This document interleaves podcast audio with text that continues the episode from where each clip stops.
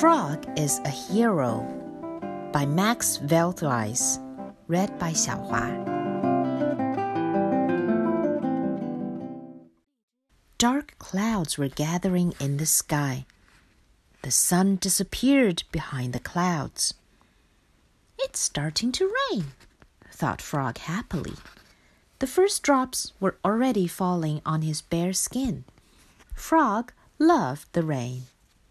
He danced for joy as the raindrops fell thick and fast. It's raining, it's raining, my shorts are soaking wet, he sang loudly. The sky got darker and darker. Now it was raining cats and dogs. This was a bit too much even for Frog. He ran home dripping wet. Frog made himself a nice hot cup of tea. The raindrops pattered against the window, but it was cozy inside. After three days of rain, however, Frog began to feel restless. He wondered how Duck and Pig and Hare were. He hadn't seen them since the rain started.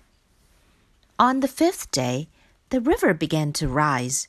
It wasn't long before water came streaming into Frog's house. At first, Frog thought it was funny, but then he began to worry. He hurried over to Duck's house. It was flooded there as well. Where is all this water coming from? asked Duck desperately. The river has burst its banks, shouted Frog. Let's go to Pig's house. Together, they waded through the watery landscape. Pig was leaning out of her attic window. All of my things are wet, she cried. It was true. Tables and chairs were floating around the room. Everything was in a mess.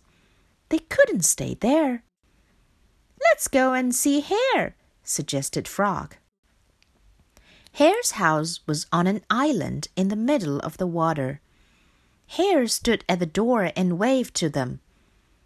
Come inside, he shouted. It's dry in here. It was warm inside.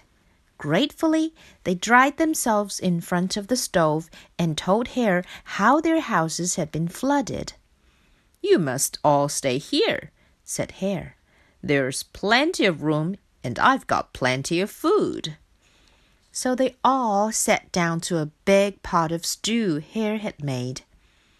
They were very hungry and they ate everything up. Then they settled down to a cozy evening with the rain still pattering against the window panes. They stayed as Hare's guests for days. They were happy together, while outside it rained and rained. Then, one day, they found they were down to their last loaf of bread. We have no more food left, declared Hare gravely. We'll die if we don't get help, said Duck. I don't want to die, said Frog. Ever. The next day, only the last crumbs of bread were left. They were all terribly hungry, but nobody knew what to do. Outside, it had stopped raining, but the water was still very high. I know, shouted Frog suddenly. I'll swim across to those hills and fetch help. Hare looked concerned. The current is very strong, and it's such a long way, he said. It's too dangerous. But I can manage it, cried Frog enthusiastically. I'm the best swimmer of us all. They knew this was true. So Frog stepped bravely into the water. His friends watched nervously. Soon he disappeared into the distance. The water was ice cold, but Frog didn't think about it. He thought of Duck and Hare and Pig, who were hungry.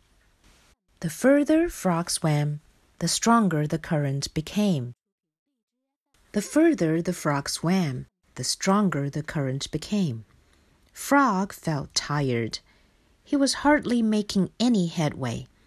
Suddenly, the current carried him away. Frog began to sink. I'm just a frog that can't swim anymore, thought Frog. I'll drown. I'm going to die, and I'll never see my friends again. Just then, a familiar voice said, Hello, what have we here? Two strong arms pulled Frog out of the water and into a boat. It was Rat. Frog told Rat all about the rain, the flood, and the hunger, and how he had set out to get help.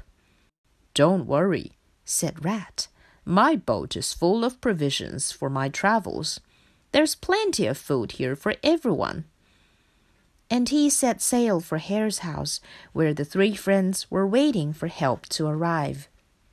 Pig, Duck, and Hare cheered when they saw Frog return in a boat. But who was that with him? Of course, it was their good friend Rat. They could hardly believe their eyes. And Rat had so much food on board bread, honey, jam, peanut butter, vegetables, potatoes, and much more besides. Rat, you've saved us, said Hare. No, said Rat. You have Frog to thank for that. It was Frog who swam through the treacherous flood, risking his life to reach me. They all looked at Frog. He was glowing with pride. It wasn't exactly true, but still. From then on, things got better.